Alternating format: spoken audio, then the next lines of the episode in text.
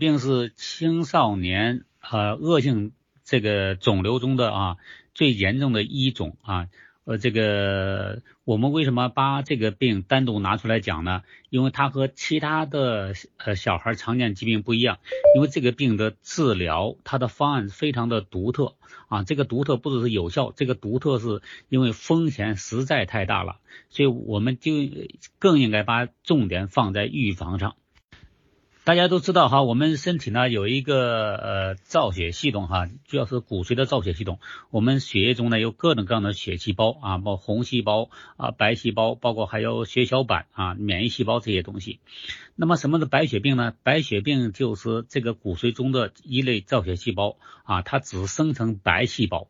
如果只生成白细胞的话，大家想想，那红细胞肯定就少，这个人就会严重贫血啊。那当然，那个其他的分化细胞也不完善，那么血小板也会低啊，就很容易这个出血，这是第一个啊，严重贫血。还有一个呢，因为它生产出来的白细胞实际上并没有免疫的功能，也就是说不能保护这个人的健康，所以他生产出的白细胞啊都是没有分化好的，也生产出来的很多东西，但是都没有用啊，所以这个人呢，整个身体功能完全都是紊乱的。所以这个这个死亡率是非常非常高的啊，非常高的。那么这个小孩的白血白血病的发病率呢，在中国大陆大概有大概十万分之三到十万分之五左右啊，也就是每十万个呃孩子里面呢，他差不多会有三到五个人啊会发展成白血病。那么白血病呢，又分这个急性白血病和慢性白血病。啊，大家都知道这这些概念了哈。那么在这个白血病中呢，其中百分之九十以上都是急性白血病，那这就是它最大的风险啊。急性白血病刚才讲了，是是这个造血系统生产出来大量的这个没有任何活性的、没有任何生理功能的白细胞啊，所以造成严重的贫血啊、出血。所以如果不立即控制的话，这孩子的死亡率是非常高的，而且会在短期内死亡。那么到目前为止啊。对什么原因可以造成白血病呢？啊，并没有统一的定论啊，定论啊，都是一些相关性，没有明确的因果关系。那么根据大量的流行病学调查呢，啊，发现以下几种呃原因呢，呃，容易造成这个白血病高发。其中第一个啊，就是病毒感染啊，病毒感染。那这病毒呢，大家最近这个爆发的这个新型冠状病毒，大家对病毒呢？呃，这个可能进行了这个这方面的知识的普及哈。病毒主要由外面有一个蛋白的外壳和里面的 DNA 啊构成。那么 DNA 呢，呃，主要是分两类，一类是 RNA，一类是 DNA。那么容易造成白血病的 D 这个病毒呢，主要是 RNA 病毒。像现在的新型冠状病毒就是 RNA 病毒。所以一个孩子容易被病毒感染的话啊，就容易发展成。白血病啊，那么我们在免疫课程里面讲过了，一个人如果经常感冒、经常被感染的话，实际上他是免疫力比较低啊，所以要预防白血病的话，第一个就预防病毒感染，病毒感染啊，如果不幸得了被病毒感染的话，要立即提升免疫力，把病毒完全消除掉，那么这样的话，他白血病的风险啊也会随之降低。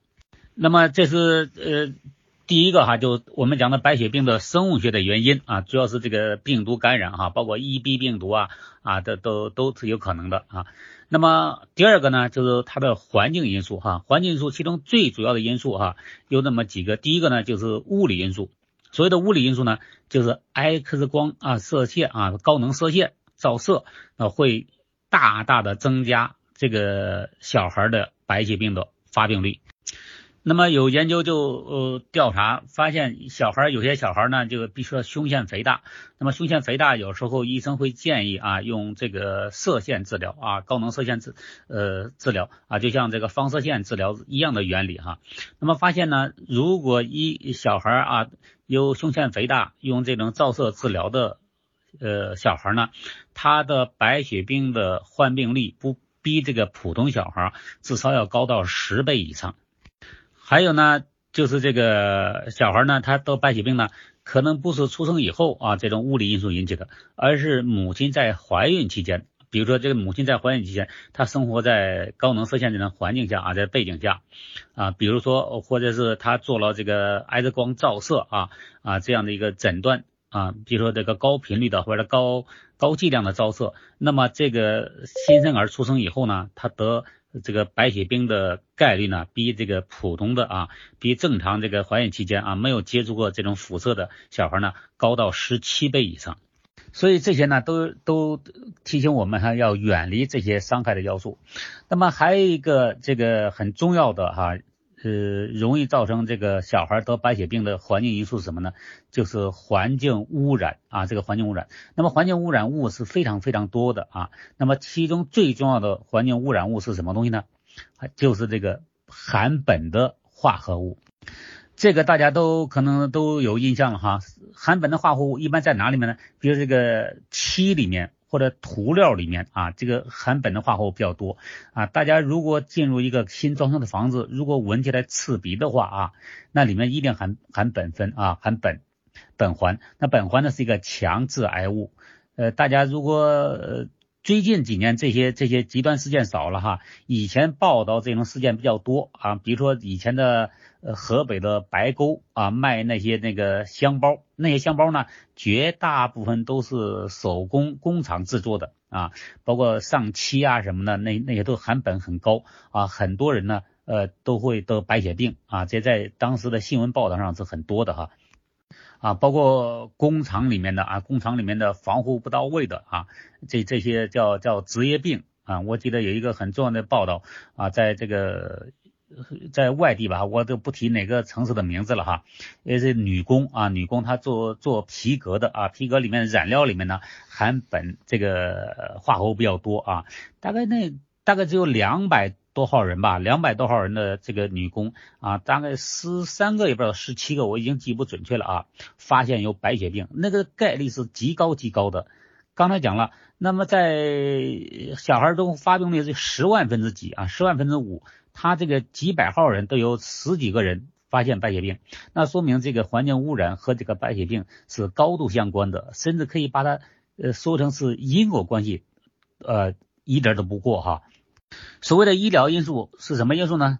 比如说这个人哈，现在癌症患者哈，癌症患者他放做放疗、化疗本身，这都会造成新的癌症，尤其是放疗啊，尤其是放疗。那么放疗本身就会让人得肿瘤啊，尤其是白血病、血液方面的疾病啊。所以这个治疗本身啊，就会带来新的伤害，新的伤害。所以这是第一个。那么第二个呢，还有一些呃，这个比如说这个一些药类哈。比如这个保泰松类的这些药类啊，也很容易造成小孩白血病啊，所以这个以前我也讲过了，孩子能不吃药尽量不吃药啊。那怎么才能不吃药呢？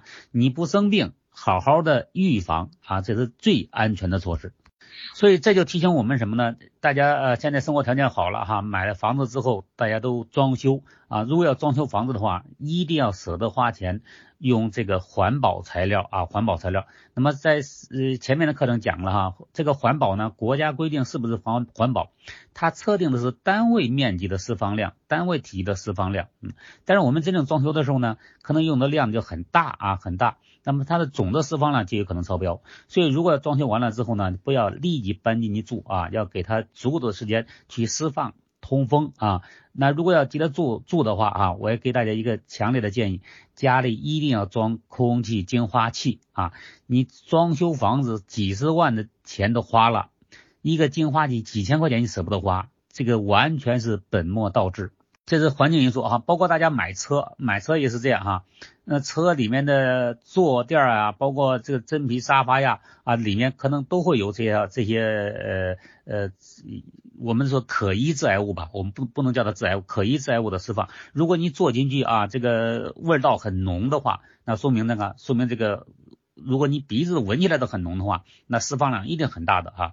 呃，要么不买这样的车，要么呢一定要做和处理，嗯，否则的话，那如果天天坐在车里面好几个小时，像北京这样的大城市，一堵堵一两个小时啊，如果因为买这辆车的话生病的话，那么太不划算了就。这是我讲的环境因素哈。还有一个呢，这个呃容易得白血病的什么因素呢？就是这个医疗因素哈，医疗因素，这个大家很少有人关注这方面。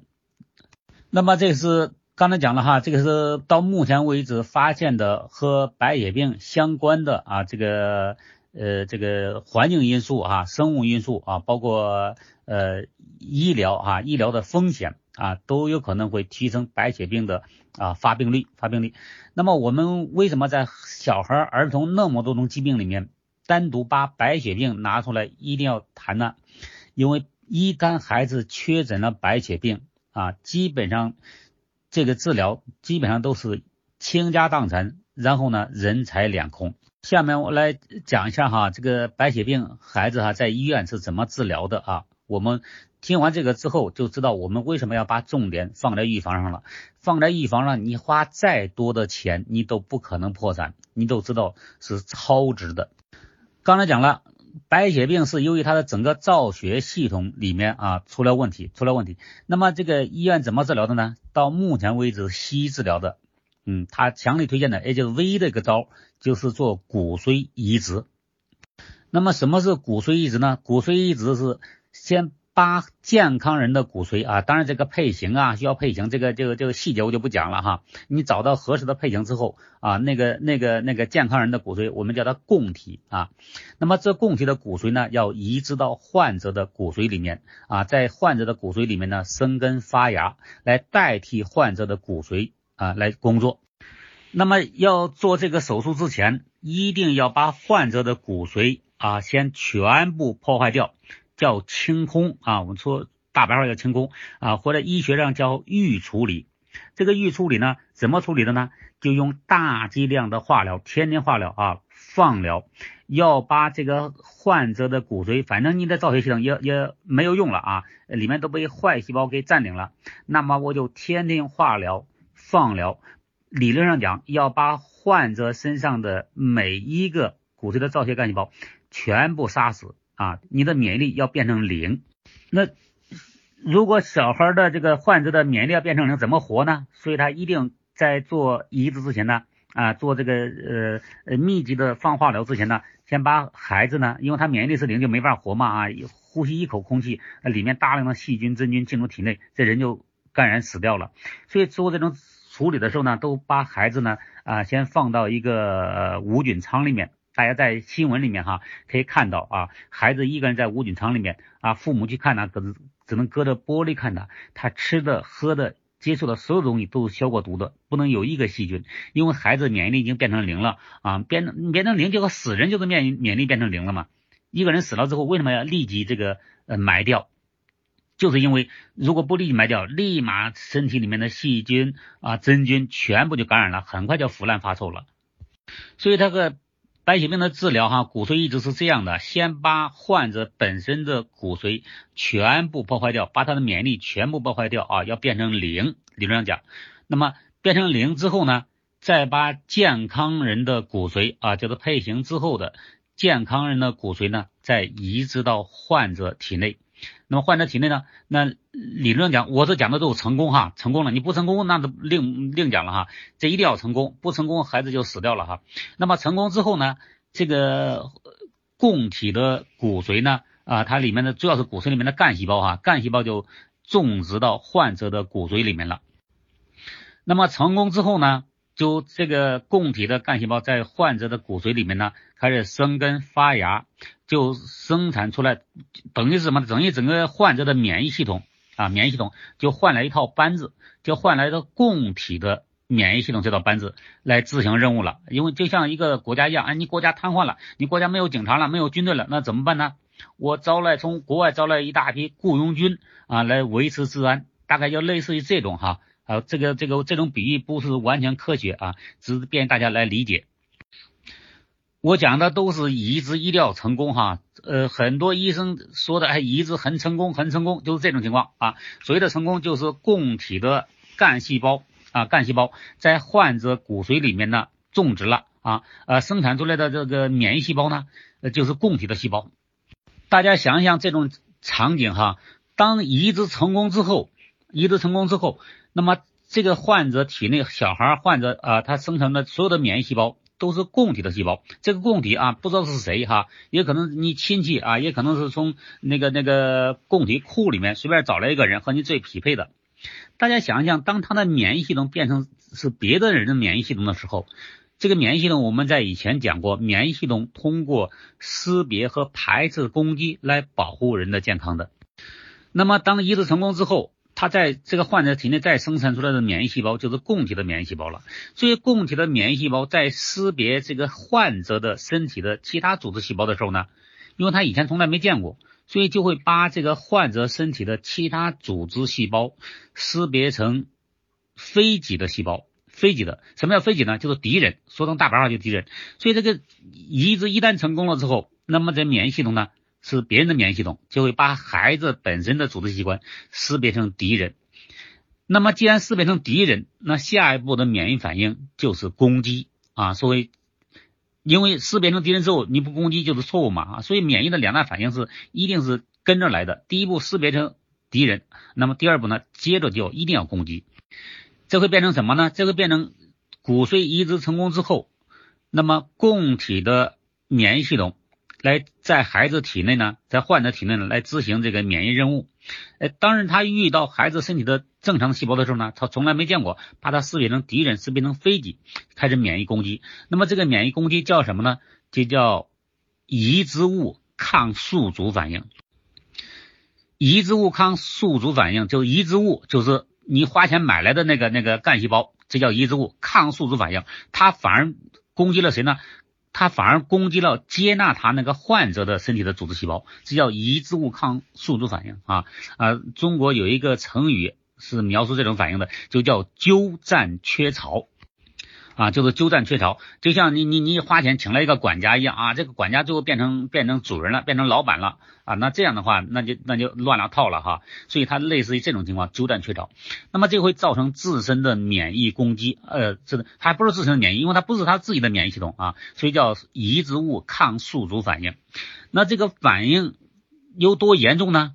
严重到这个人生不如死，因为根本你没法预测到他会。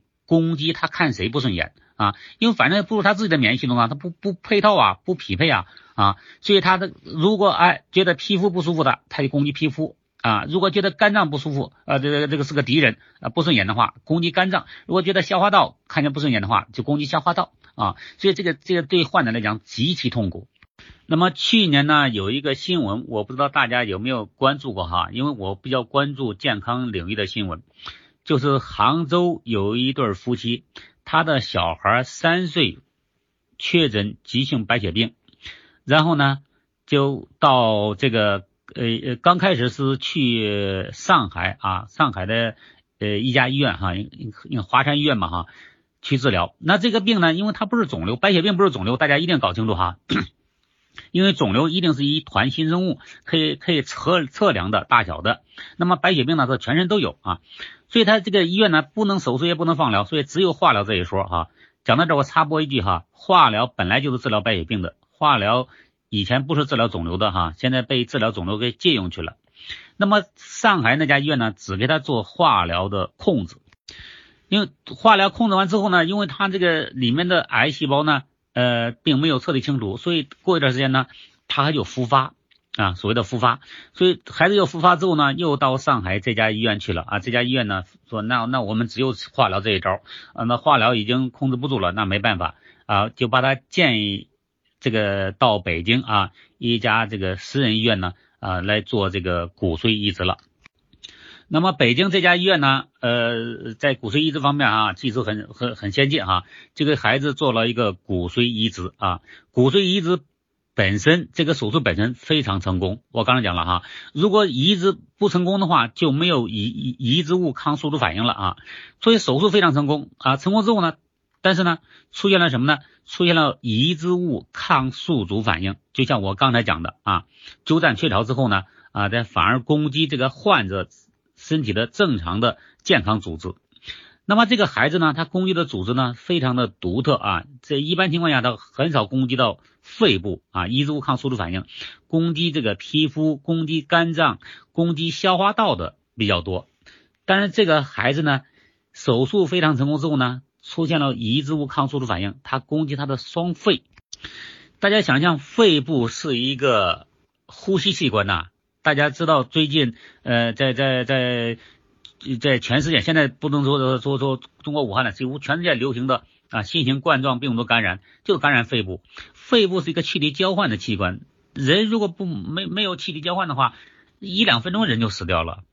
所以他这个移植物抗宿主反应呢，它攻击到这个孩子的肺部，那么这个时候太危险了哈，而且一点办法也没有啊，这个现代医学一点办法都没有，你控制不住啊，呃，就非常类似于这种移植物抗宿主反应，就和大家熟悉的红斑狼疮啊、类风湿性关节炎呐啊这些病是很呃很很像的哈啊很像的，那大家也知道这一类疾病医院也从来没有治好过一例。所以这个孩子呢，又出现了这种这种呃移植物抗宿主反应，主要抗了抗这个攻击肺部哈，所以这个非常凶险。那么这个给他做手术这家医院呢就没办法了啊，没办法又把这个孩子呢介绍给北京的另一家医院，叫中日友好医院啊。说中日友好医院呢有一个专家啊，专家可以做肺部移植，可以做肺部移植，所以建议他孩子呢去中日友好医院啊做这个肺的移植。那么这家家长呢，就带着孩子啊，就去了中日友好医院啊，找到这个专家。这个专家呢，就跟这个孩子呢，又做了双肺移植啊，移植呢，手术呢非常成功啊。大家，我我我我我经常提到哈，手术非常成功，大家记住哈。医院讲的手术非常成功，并不是这个疾病治疗非常成功，是手术本身非常成功。那么手术呢，从准备手术期间到手术结束、护理结束这个过程，如果没有出现意外，就叫手术非常成功了。那么手术成功之后，这个人还能不能活，留下什么样的后遗症啊？后遗症有多严重？这个不管手术的事儿来讲。那么大家想一想哈，这个孩子本来是白血病，做了骨髓移植，骨髓移植之后呢，骨髓移植非常成功，出现了这个移植物抗宿主反应。那么他又抗的是他的肺部啊，所以又到中日友好医院呢，又做了双肺移植。大家想，做了双肺移植，就等于是什么呢？又有一个外来的东西进入他患者体内了。那么他的免疫系统认识不认识呢？也不认识。那不认识的话怎么办呢？也要攻击，要攻击。那我花那么多钱移植了双肺。那怎么能让攻击呢？肯定不让攻击啊！那不让攻击怎么办呢？那一定吃那些免疫抑制剂啊啊，把他的免疫攻击压制下来。但是免疫系统一压制下来之后呢，就容易感染啊，肺部容易感染啊，所以花了很多钱之后呢，最后这孩子呢死于啊多器官的感染衰竭。那么到此为止呢，这孩子看病啊，这都这已经六岁了哈，从三岁开始看病，看到六岁。全家总共花了四百多万啊，四百多万，差不多一年一百多万，最后孩子呢人财两空啊，人财两空。那么这个这个这个新闻就报道这个事情哈，这个我不知道这个呃骨髓移植治疗白血病成功概率有多少哈，反正我听到的绝大部分都以失失败告终的啊，这个比较多。这为什么要花很大力气讲他的治疗呢？因为大家听到哈，这个白血病。啊，他几乎没有别的招，因为化疗一点用没有啊。他不像其他慢性病可以长期吃药维持啊啊，比如说这个红斑狼疮啊啊，或者甚至肾小球肾炎呐啊，治不好的话，但是可以长期控制住啊，控制住。但是白血病发展太迅猛了啊，迅猛了，而且医院呢化疗呢只能简单控制啊，很快就复发。很很快就复发啊，包括内脏出血、脑颅出血都非常凶险啊，所以他没有什么招的话，只建议做骨髓移植，而且骨髓移植的成功概率是极低极低的，大家记得。所以对这种病来讲的话，几乎我们所有的重点都应该放在预防上，放在预防上啊，这就是为什么要要要给大家讲哈，它它的治疗，就只有这这个疾病的治疗和其他疾病的治疗是完全不同的啊，完全不同，基本上都是孩子极其受罪。啊，极其受罪，而且花钱像流水一般啊，像流水一般。那么基本上最后呢，也是人财两空啊，身财两空。那么这是我们为什么强调啊，大家一定要预防。那么预防怎么预防呢？回到刚才呃那个呃一开始我们讲的话题上来，我们预防什么呢？一定要预防病因，因为是病病因导致的疾病啊，所以我们把重点放在病因上。刚才讲了，病因有几个，第一个呢，生物学因素就是病毒感染。啊，病毒感染就是一个感染类疾病，凡是得感染类疾病的人呢，都是免疫力比较差的，所以呢，这孩子呢，我们就一定要一日三餐给他吃好啊，照顾好啊，平时呢，如果条件的话，补充一些优质蛋白质、维生素 C 啊，像这样的话都可以增强人的免疫力啊，这样的话避免感染啊，避免感染。你根本不知道这病毒感染，不要以为是个轻微感冒啊，感冒不好的话，那有可能发展成这个病毒性心肌炎。白血病都是有可能的哈，都有可能，尽管概率很低。我经常讲，概率低是十万人群调查概率低，但落实到每个人的话，就没有十万分之几、百分之几，具体到每一个人，要么是零，要么就是百分百。啊，这是这个病因预防啊。第二个呢，刚才讲了哈，还有一个呢，就是尽量少接触这个这个高能射线啊，像不要做频繁的做 X 光检查啊，这个探测啊。啊，包括这个这个呃，孕妇啊，如果孕妇怀孕期间的话哈，那尽量也要避免接触啊，呃，这个这种检测呃检查方法哈，检查方法，因为孩子出生之后，他得得这个白血病的概率要比普通孩子要高十七倍以上啊，所以孕妇呢，在怀孕期间呢，要好好照顾好自己啊，尽量不生病，少生病。那么还有呢，就是我讲了一个病因，就是这个环境污染的问题啊，环境污染啊，主要是现在主要接触的是装修污染比较多啊，包括车里面的污染啊，那这个呢，呃，那个这也没办法哈，你装修了之后多少有点味儿，我强烈建议大家一定要装空气净化器啊，几十万装修费都出了，空气净化器几千块钱一台，每个房间放放一台空气净化器都是非常划算的，都是非常低成本的啊，不要冒着那个风险。